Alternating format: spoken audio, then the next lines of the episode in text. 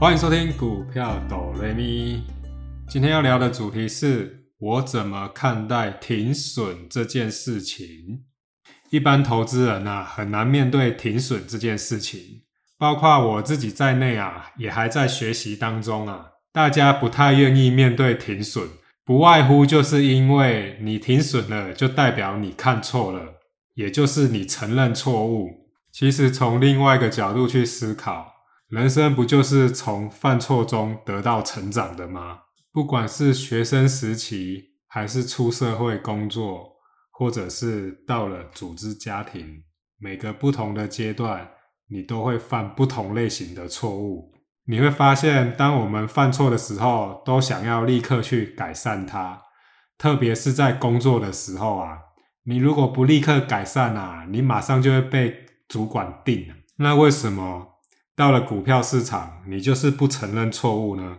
原因很简单，因为你承认错误，马上就是赔钱，因为就是牵扯到钱，可想而知，每个人都嘛不愿意承认，对不对？来，我在这边举一个我自己真实的案例，你知道六四六二的神盾啊？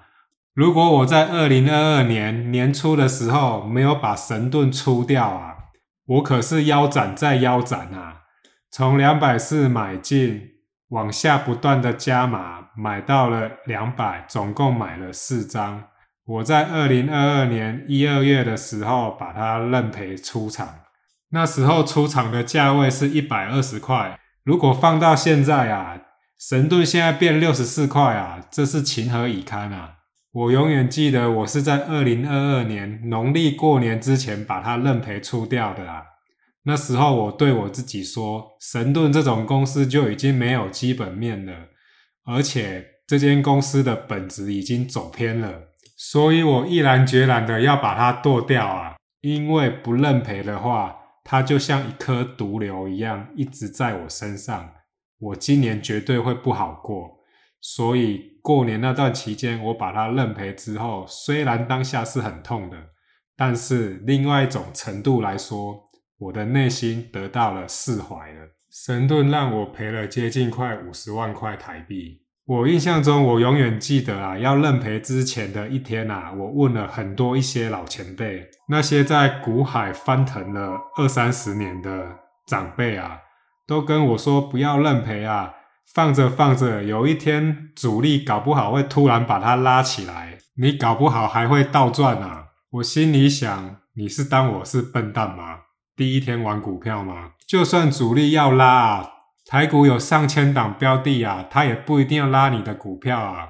这一次的认赔算是我投资生涯里面蛮刻骨铭心的，因为错的实在是太离谱了。因为不管是从资金控管还是从心理层面，我都犯了一个错误，就是不愿意去面对它。那到底为什么我会毅然决然的认赔呢？主要有一个很大的原因，就是我找到一个更符合我现在需要的标的了。所以认赔的定义是什么？认赔就是等于你买了一张游戏入场券，因为你有了更好的标的，你把这些资金收回来，转往另外一个更有发展性的标的。建立在这个前提之下。你认赔的这个动作就显得非常的有意义。之后，我把神盾认赔的资金全部转往一些防御型的股票。二零二二年也结束了，我非常感谢我自己那时候做的举动。我打开我的库存损益表，起码我不会看到神盾这只股票。每当看到神盾，我真的心情就真的非常非常的差。但是自从把这颗毒瘤移除了之后，每当我打开我的股票库存明细，里面看到的股票就是那么的赏心悦目，没有像神盾这种毒瘤在里面，心情真是无比的愉快啊！说真的，这种愉快感啊，比股票中签还爽啊！因为你再也不用看到神盾这颗烂巴拉了。所以结论就是认赔当然是会痛啊，废话，因为赔钱怎么会不痛？但是随着操作的经验久了之后，你会发现认赔这种东西也很像一张旅游的机票。你没有机票，你就没有办法踏上这趟旅途。所以有时候你换个角度去想，认赔很难受，我知道。但你的标的如果已经违背你的初衷，本质也走偏了，你一直在期待可以解套的那一天，我跟你讲，有时候你等一辈子都等不到。像之前倒闭的盛华啦，还有一堆大同集团的股票啊。这种例子实在是太多了。如果你不学习怎么去处理认赔这件事情，我跟你说，你损失的不只有金钱，还有你的心情啊！没有人愿意把一颗未爆弹随时都放在家里，对吧？所以俗语有一句话叫做“担惊死，绑惊悲”啊。有时候真的需要花一点心思去学习怎么面对认赔。及承认错误这件事情上，巴菲特有没有认赔？当然也有啊！你不要以为巴菲特真的就是一直抱着都不放。